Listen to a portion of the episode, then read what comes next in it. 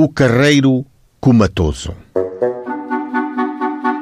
Foi comunicado ao senhor administrador do Conselho, por telegrama, que se encontrava no hospital o carreiro da fábrica da luz elétrica, Joaquim Matias, que estava comatoso, ensanguentado e semi-morto, colhendo depois por acenos do mesmo Matias que havia sido vítima de um assalto, espancamento e roubo da quantia de 45.500 reis, sendo 45 mil reis para levantamento de material para a fábrica na estação de caminho de ferro e 500 reis que havia recebido do taberneiro João Cândido para lhe trazer vinho abafado.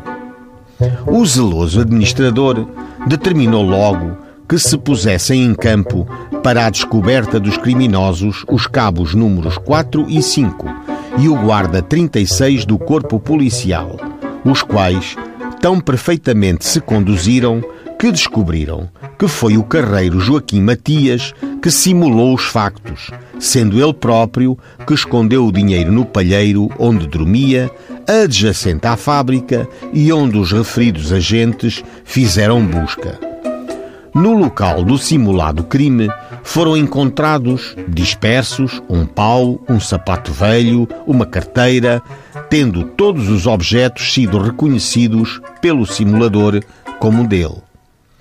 O ofício do senhor administrador dirigido ao senhor juiz foi acompanhado do pau, sapato velho, carteira e ainda da quantia de 45.500 reis metida dentro de um envelope e envolvida em bunho.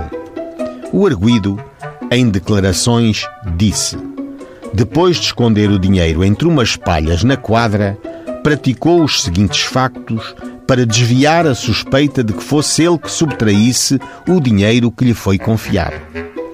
Aproximadamente à uma hora e meia da noite, guiando o carro de serviço, tomou a estrada e nela cortou as cordas que na parte traseira do carro seguravam uma golpeilha com cevada e um garrafão, que nessa ocasião caiu do carro, produzindo então os ferimentos e contusões, tornando depois ao carro, dele foi deitando, seguindo viagem, os sapatos que levava nos pés, a carteira, o pau, até que foi encontrado, já de manhã, por trabalhador do campo que o conduziu ao hospital.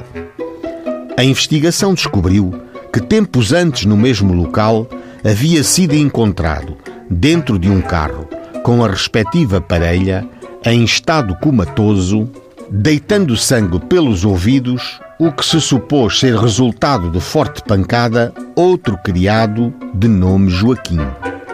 Conclusão da investigação. O anterior assalto havia inspirado o farsante. Pronunciado o querelado, ficou em prisão. Os crimes que lhe foram imputados, furto e falsas declarações. O júri, em julgamento, nas respostas aos quesitos, tudo deu como não provado e prejudicado. O senhor juiz, porque a lei não lhe o facultava, designou nova data para julgamento, considerando as respostas iníquas em face da prova. Anulou a decisão do júri. Em novo julgamento, o Joaquim Matias foi condenado.